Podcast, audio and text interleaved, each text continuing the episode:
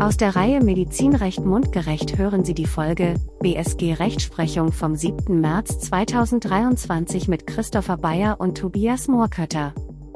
Hallo und herzlich willkommen zu einer neuen Folge von Medizinrecht mundgerecht, dem Videoblog der Rechtsanwaltskanzlei Brinkmann aus Köln. Bei mir ist wieder heute Herr Rechtsanwalt Tobias Moorkötter. Hi Tobi. Hallo Christopher. Ja, das BSG hat am 7.3.2023 wieder getagt und für das Krankenhausvergütungsrecht ein paar, naja, grundlegende Entscheidungen getroffen, die zu besprechen gilt. Und zudem hat das Bundesverfassungsgericht einen lang ersehnten Beschluss erlassen am 24.01.2023, der jetzt veröffentlicht wurde. Über die Themen werden wir gleich mal sprechen. Ähm, einmal geht es um die Aufwandspauschale, den Transplantationsskandal einer Uniklinik, einer Verlegung ohne sachlichen Grund und der Verfassungsbeschwerde gegen das PPSG. Ähm, ich würde sagen, ich fange mal mit der ersten Entscheidung an. Das Ganze geht um die Aufwandspauschale. Ähm, jetzt nicht wirklich was Neues. Das Bundessozialgericht hat seine Entscheidung eigentlich mehr oder weniger nur bestätigt, aber ja, wir stellen es einfach mal kurz vor. Das klagende Krankenhaus behandelte hier eine Versicherte der beklagten Krankenkasse im Dezember 2019 stationär. Im Januar 2020 rechnete das Krankenhaus die Behandlung ab. Im Februar 2020 bat die Krankenkasse dann um eine medizinische Begründung für die Verweildauer. Das Krankenhaus gab so dann an, dass der Zustand der Versicherten aus medizinischer Sicht noch nicht gut genug gewesen sei, um eine Entlassung vornehmen zu können. Weitere Details nannte das Krankenhaus nicht und verwies auf die datenschutzrechtlichen Gründe.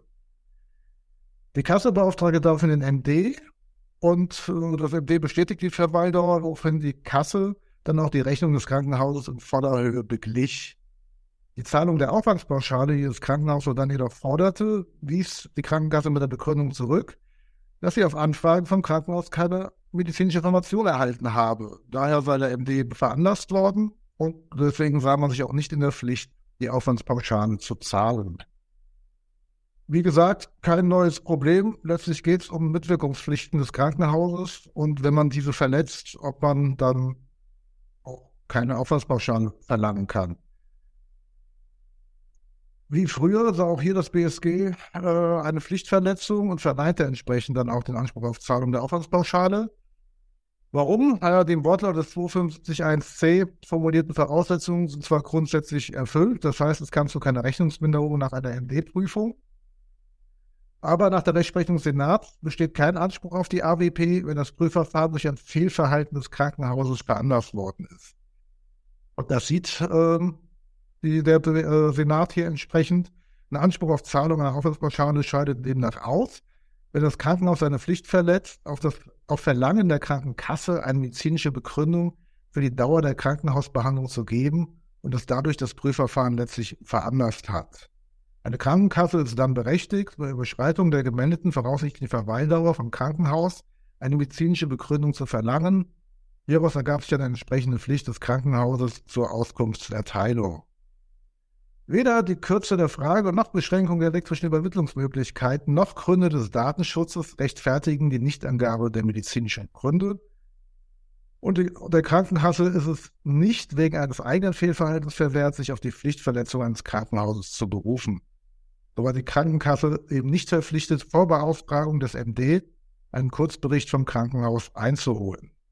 Sie musste auch nicht wegen fehlender Fälligkeit der Vergütungsforderungen von der Beauftragung des MD der Krankenversicherung absehen und das Risiko eines gerichtlichen Verfahrens eingehen. Eine klare Entscheidung, die so neu nicht ist, die kennen wir seit, äh, ich würde sagen, schon über einer Dekade. Der dritte Senat hat das äh, mal entsprechend entschieden und der erste Senat hat diese Rechtsprechung fortgeführt.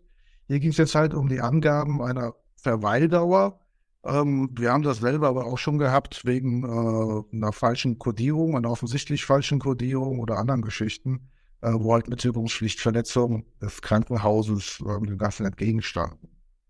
Ähm, ja, was ist zu raten? Den Krankenhäusern natürlich überall, wo Mitwirkungspflichten verstehen, äh, bestehen, natürlich ähm, diese auch proaktiv durchzuführen. Das heißt, wenn man jetzt beispielsweise primäre äh, eine ähm, Behandlung nach dem AOP-Katalog hat oder eine ambulanzfähige Behandlung und man führt diese stationär durch, dann sollte man natürlich von sich aus dann auch spätestens mit Rechnungsstellung, so will es das BSG, ähm, eine Begründung mitliefern, warum hier ähm, ausnahmsweise letztlich eine stationäre Behandlung stattgefunden hat.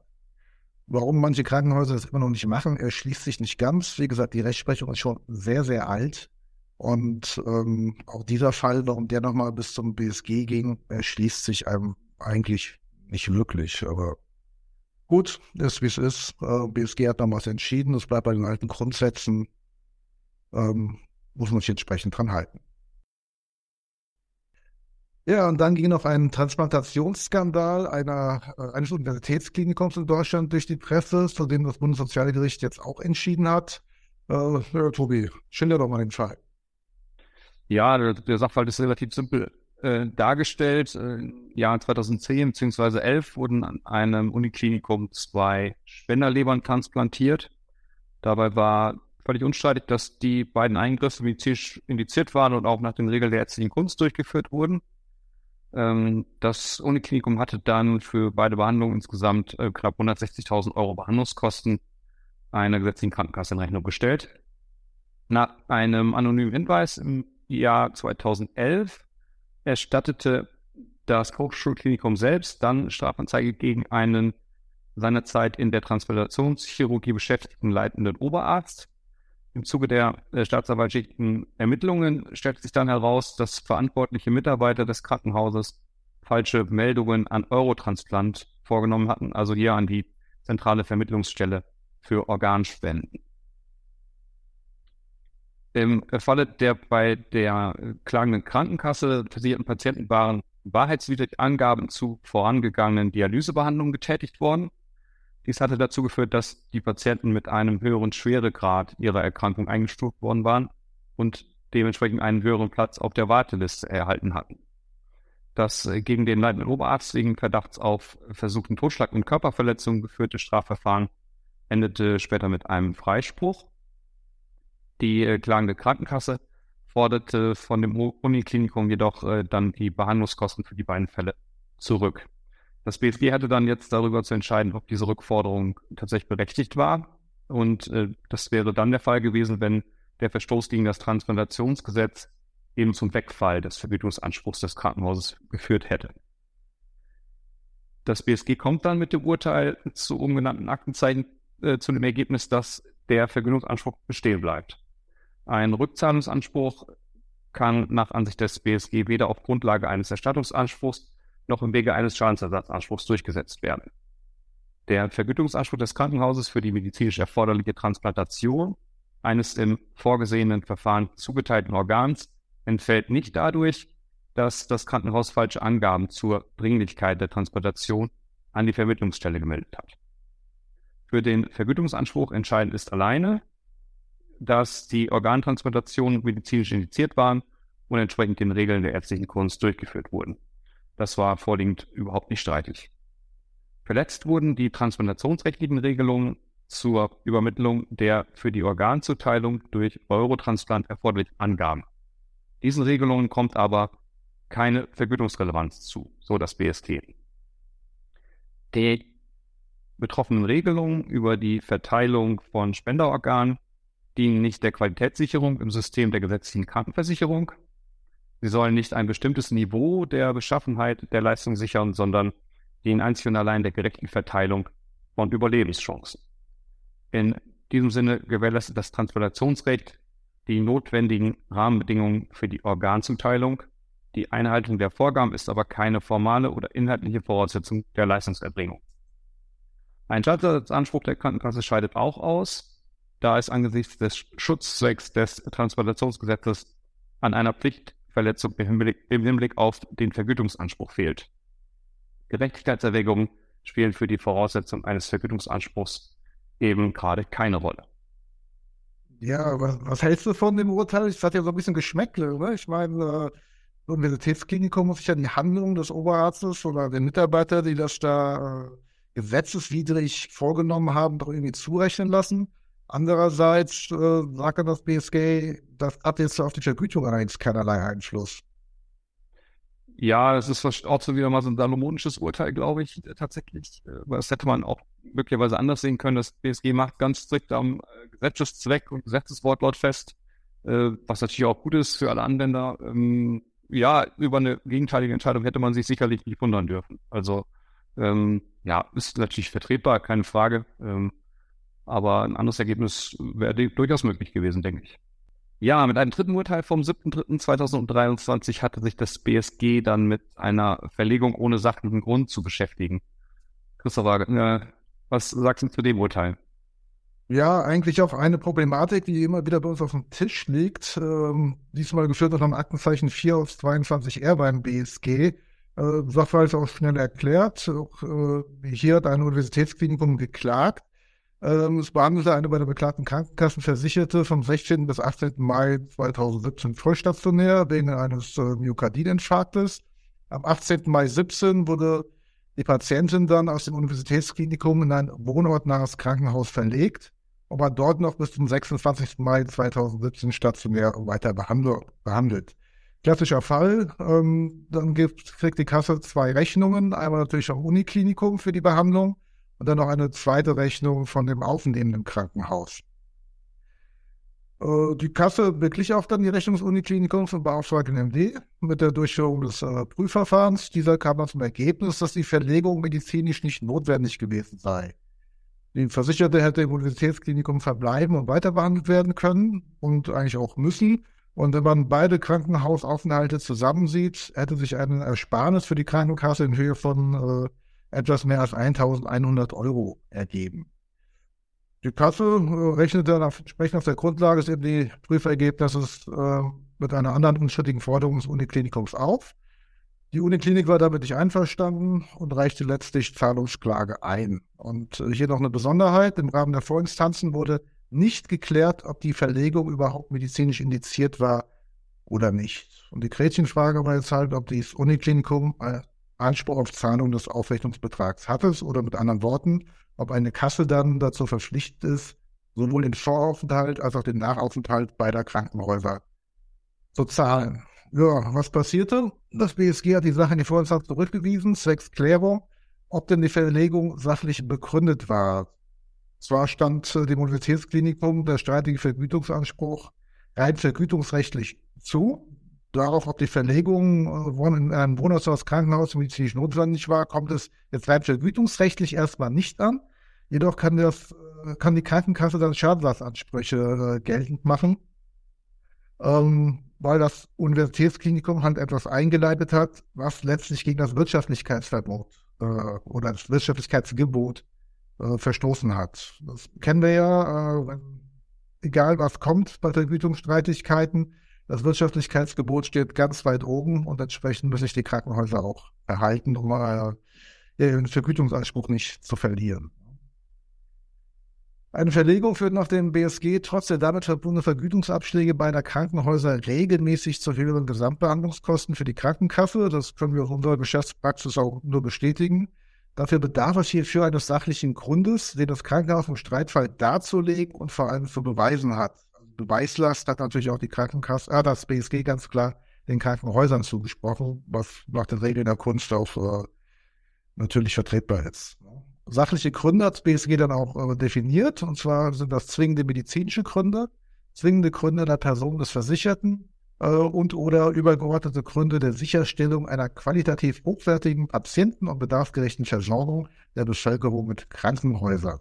Das ist schon mal sehr lobenswert, dass man dann auch direkt geklärt hat, unter welche Sachverhalte so etwas überhaupt nur äh, funktionieren kann. In einem mehrstufigen Krankenhausversorgungssystem kann die Verlegung aus einem Krankenhaus einer höheren Stufe in ein Krankenhaus einer niedrigen Stufe gerechtfertigt sein, wenn und soweit es zur Behandlung des Versicherten der besonderen Mittel des Krankenhauses der höheren Stufe nicht mehr bedarf und die dortigen Versorgungskapazitäten für andere Patienten benötigt werden. Das äh, ist natürlich leicht dahingeschrieben, wird in der Praxis für das verlegene Krankenhaus Krankenhaus natürlich etliche Probleme. Insbesondere muss dann die ähm, Versorgungslage, die Kapazitätenfrage zum Zeitpunkt der, Verlege, der Verlegung ähm, ja dargelegt werden. Und das dürfte erfahrungsgemäß anhand der Dokumentation auch nicht ganz einfach sein. Keines gesonderten sachlichen Grundes für die Verlegung bedarf es dagegen, wenn und soweit hierdurch für die Krankenkasse keine Mehrkosten entstehen. Ähm, das kommt beispielsweise bei der Rückverlegung in Betracht nach dem, äh, nach der, äh, nach der FPV im Rahmen der Fallzusammenführung. Ähm, ist aber auch da, wenn keine Mehrkosten entstehen, kein Verstoß gegen Wirtschaftlichkeitsgebot, ähm, dann kann man fröhlich verlegen, so viel man will, mal platt gesprochen. Ne? Aus diesem Grunde hat das äh, BSG den Fall halt an die Vorinstanz zurückgewiesen, um mal zu klären, ob einer der definierten sachlichen Gründe vorlag oder halt auch nicht. Meines Erachtens ein vollkommen nachzuvollziehendes Urteil ähm, mit einer absolut zutreffenden Entscheidung. Ja, die Einzelpunkte haben es dann natürlich in sich, wie du es schon angedeutet hast, äh, kommt natürlich auf die Krankenhäuser wieder mal eine Dokumentationsverpflichtung zu. Ja, Kapazitätsgründe äh, im Einzelfall belegen zu können, wird äußerst schwierig. Das kennen wir aus der Praxis auch. Ähm, deswegen ist schon ein bisschen was drin in dem Urteil. Ich bin mal gespannt, äh, wie das dann in Zukunft äh, gelebt und angewendet wird. Richtig. Andererseits weiß man aber auch Krankenhausseite auch schon seit vor etlichen Jahren, das heißt, das Wirtschaftlichkeitsgebot das höchste Gut in der Krankenhausvergütung ist. Das heißt, wenn man jemanden verlegt und es wird für die Krankenkasse teurer, A, ist doch klar, dass die Krankenkasse das prüft und B, kann das nur gerechtfertigt sein, diese Mehrkosten für die Krankenkasse, wenn es für die äh, Verlegung auch einen Grund gibt, der die notwendig machte. Und äh, dass das natürlich dann juristisch, aus unserer Sicht von Juristen, bewiesen werden muss und Beweislast dann bei den Krankenhäusern liegt, ist eigentlich klar. Man muss dann halt nur die Mitarbeiter so eichen, dass in solchen Fällen halt auch entsprechende Dokumentation vorliegt. Wenn das alles so, äh, ich sag mal, eingeplant ist im Krankenhaus, soll es auch kein weiteres Problem darstellen. Ja, und jetzt kommen wir zu einem Fall, äh, der jahrelang beim Bundesverfassungsgericht zur Entscheidung vorlag und auf den äh, die ganze Krankenkassenwelt, die Krankenhauswelt und vor allem auch die Sozialgerichtsbarkeit gewartet hat, in der eigentlichen Hoffnung, dass hier eine grundsätzliche Klärung stattfindet. Hat jetzt aber wohl nicht so ganz geklappt. Erzähl mal. Ja, das stimmt wohl. Eine grundsätzliche Klärung äh, gab es leider nicht. Ähm, die Richtervorlage des, des Sozialgerichts München äh, wurde als unzulässig äh, schon verworfen. Das heißt, äh, Antworten auf die eigentlich spannenden Fragen gab es nicht. Ähm, lass uns kurz auf den Sachverhalt eingehen. Ähm, beim Sozialgericht München ist, war und ist äh, ein Rechtsstreit anhängig zwischen einem Krankenhaus und einer Krankenkasse, wobei hier die Krankenkasse geklagt hatte. Zugrunde lag, dass ein, die vier verklagte Klinik äh, im Jahr 2014 über eine gefäßchirurgische Abteilung verfügte, nicht aber über eine Abteilung für neurochirurgische Notfalleingriffe oder interventionell neuroradiologische Behandlungsmaßnahmen. Im Jahr 2006 hatte die beklagte Klinik daher einen Kooperationsvertrag mit einem Klinikum im Rahmen eines Projekts zur integrierten Schlaganfallversorgung in der Region zum Zweck der nachhaltigen und flächendeckenden Qualitätsförderung der regionalen Schlaganfallbehandlung in Krankenhäusern ohne spezialisierte Stroke Unit geschlossen. In der Klinik der Beklagten wurde im August 2014 eine bei der klagenden Krankenkasse versicherte Person stationär behandelt. Die klagende Krankenkasse beglich zunächst eine Rechnung über knapp dreieinhalbtausend Euro, der unter anderem der Code OPS-Code 8-98 klein b für die andere neurologische Komplexbehandlung des akuten Schlaganfalls zugrunde lag. Dieser Code setzte unter anderem voraus, dass eine Abteilung für neurochirurgische Notfalleingriffe im Hause oder mittels eines Kooperationspartners in höchstens halbstündiger Transportentfernung als der Zeit zwischen Rettungstransportbeginn und Rettungstransportende verfügbar war. Diese halbstündige Transportzeit ist genau der Knackpunkt gewesen. Ähm, die Krankenkasse strich dann den OPS mit der Begründung, die Klinik halte die halbstündige Transportzeit nicht ein und machte den hieraus resultierenden Erstattungsanspruch klagenweise dann geltend. Nach der Rechtsprechung des BSG beginne die 30-minütige Transportzeit mit der Anforderung des Transportmittels und ende mit der Übergabe des Patienten an das kooperierende Krankenhaus. Damit argumentierte die Krankenkasse. Auf Grundlage des mit Wirkung zum 01.01.2019 eingeführten Paragraph 301 Absatz 2 Satz 4 SGB 5 veröffentlichte das DIMDI, heute das BfArM, im Dezember 2018 eine Klarstellung und Änderung zu den zum Code 8-98 klein b als Anhang zum OPS-Katalog 2019 mit Rückwirkung ab dem 01.01.2014. Demnach handelte es sich bei der Transportdauer um die Zeit, der, die der Patient im Transportmittel verbringt. Also hier die klare ähm, Einstufung durch STIMD, eben eine Klarstellung auch für die Vergangenheit. Auf die im Rahmen der Amtsermittlung vom Sozialgericht gestellte Anfrage an die zuständige Luftrettung hat diese dann erklärt, für die Strecke zwischen dem Ort der Stationierung äh, zur Klinik der Beklagten sowie von dort zur Kooperationsklinik betragen die reine Regeltransportzeit zur Tages- und Nachtzeit jeweils etwa 25 Minuten. Sie könne sich durch wetterbedingte Umwege oder starken Gegen- oder Rückenwind deutlich verändern. Die Übernahme- und Übergabezeiten blieben unberücksichtigt. Sie könnten sich je nach Diagnose und Patientenvorbereitung bzw. Patientenzustand beim Eintreffen des Hubschraubers deutlich unterscheiden. Das SG München hat daraufhin eine Vorlage zum Bundesverfassungsgericht gegeben, da die Begründetheit der dort anhängigen Klage von eben der Verfassungswidrigkeit oder Verfassungsgemäßheit des äh, 301 Absatz 2 Satz 4 SGB 5 abhängt.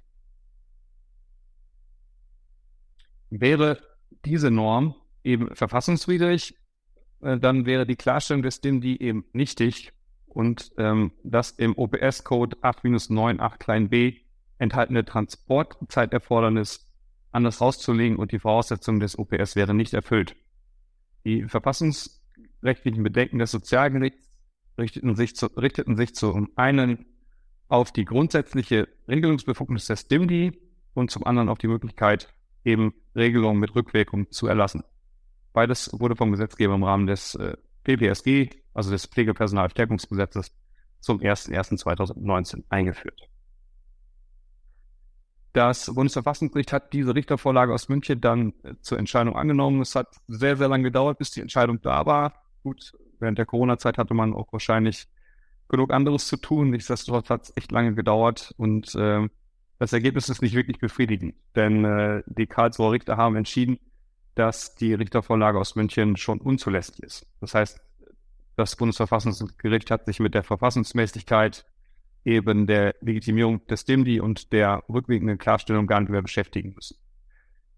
Aus Karlsruhe wurde das damit begründet, dass eben den Anforderungen des Paragraph 80 Absatz 2 des Bundesverfassungsgerichtsgesetzes ähm, und den daraus sich ergebenden Darlebensanforderungen nicht gerecht geworden ist. Die nach Artikel 100 Absatz 1 Satz 1 des Grundgesetzes der erforderliche Entscheidungserheblichkeit der Vorlagefrage stand nach dem Stand der durch das vorliegende Gericht angestellten Ermittlungen nicht fest. Das heißt, die Karlsruher Richter haben hier den Vorwurf formuliert, dass das Sozialgericht in München nicht ausreichend ermittelt hatte. Die Entscheidungserheblichkeit der Vorlagefragen wurde zudem nicht ausreichend dargetan. Das Sozialgericht hatte die tatsächlichen Umstände zur Einhaltung der Transportzeit nicht ausreichend recherchiert, zum Beispiel die Anwesenheit des Patienten im Transportmittel während der Übernahme und Übergabezeiten, die Gewährleistung des unmittelbaren Zugangs durch den Kooperationsvertrag und so weiter. Auch hat sich das Sozialgericht mit der Frage der Verbindlichkeit des Klassifikationssystems, also dem OPS-Katalog, für den Vergütungsanspruch nicht weiter auseinandergesetzt. Ja, als Fazit des Ganzen lässt sich festhalten, ein Satz mit X, das war wohl nichts. Also die grundlegende Entscheidung, auf die alle gehofft hatten, ist ausgeblieben, ähm, da das Bundesverfassungsgericht sich mit äh, den eigentlich entscheidenden verfassungsrechtlichen Fragen gar nicht mehr beschäftigen musste, wenn es schon zur Unzulässigkeit der Richtervorlage gekommen ist. Äh, das ist tatsächlich sehr bedauerlich, da doch viele Krankenhäuser, Krankenkassen und auch die Sozialgerichtsbarkeit hier äh, auf eine wegweisende Entscheidung aus Karlsruhe gehofft hatten. Da müssen wir dann die Zukunft abwarten. Das wird zeigen, wie sich die Sozialgerichte dann jetzt mit der streitigen Problematik zur Transportdauer und der Klarstellungsbefugnis des B-Fahren, also des früheren DIMDI, dann positionieren werden. Entscheidungen der Gerichte zur beschriebenen Konstellation werden jedoch nur Wirkung für die Vergangenheit haben. Aufgrund der Änderungen im OPS-Katalog 2021 sind Feststellungen zur Transportdauer nur noch für Sachverhalte vor dem 01.01.2021 überhaupt relevant. Ist ja eigentlich schon ein dickes Ding. Ne? Ich meine, äh, zum einen warten wir da Jahre drauf. Ich, wir haben hunderte von Verfahren, deswegen ruhen in unserem Aktenbestand, äh, wo man jetzt gucken muss, äh, wie man da, da weiter vorgeht. Zum anderen haben sowohl die Krankenkassen wie auch die Krankenhäuser Verfassungsrechtler beschäftigt, die hundertseitige Gutachten zu diesen Fragestellungen gestellt haben oder verfasst haben. Natürlich mit gegenteiligem Ergebnis. Und dann macht das Sozialgericht München eine Vorlage beim Bundesverfassungsgericht und die ist dann unzulässig. Also das ist ähm, hat ja schon fast eine gewisse Ironie, muss man sagen.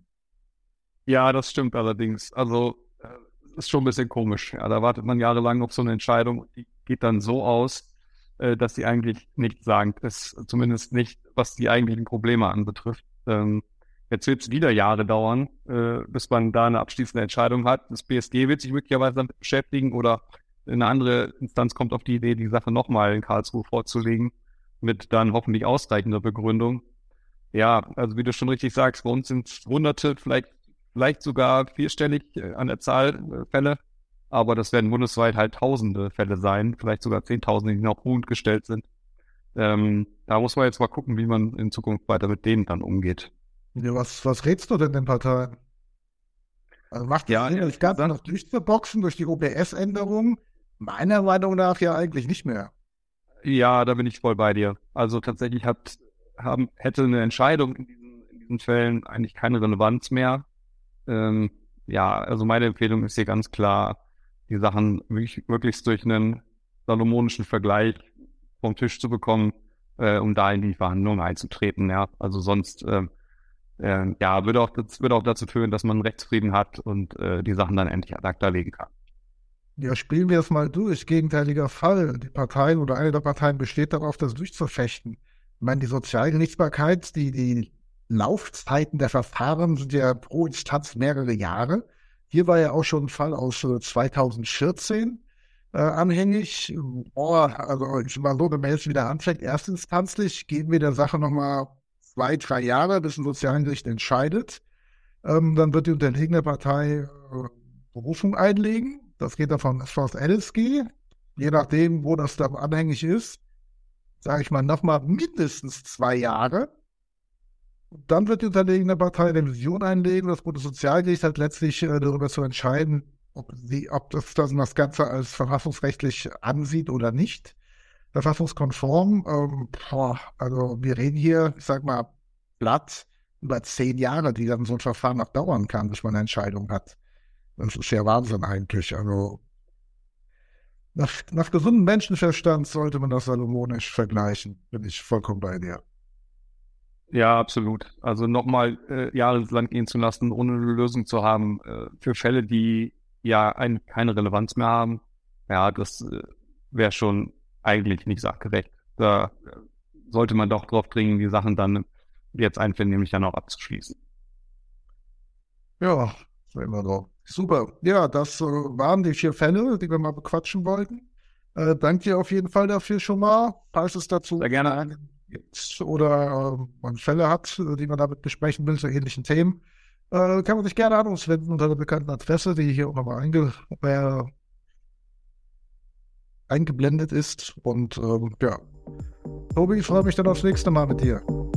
Ich auch. Mach's gut. Ciao, ciao. Bis dahin. Tschüss. Aus der Reihe Medizinrecht mundgerecht hörten Sie die Folge BSG Rechtsprechung vom 7. März 2023.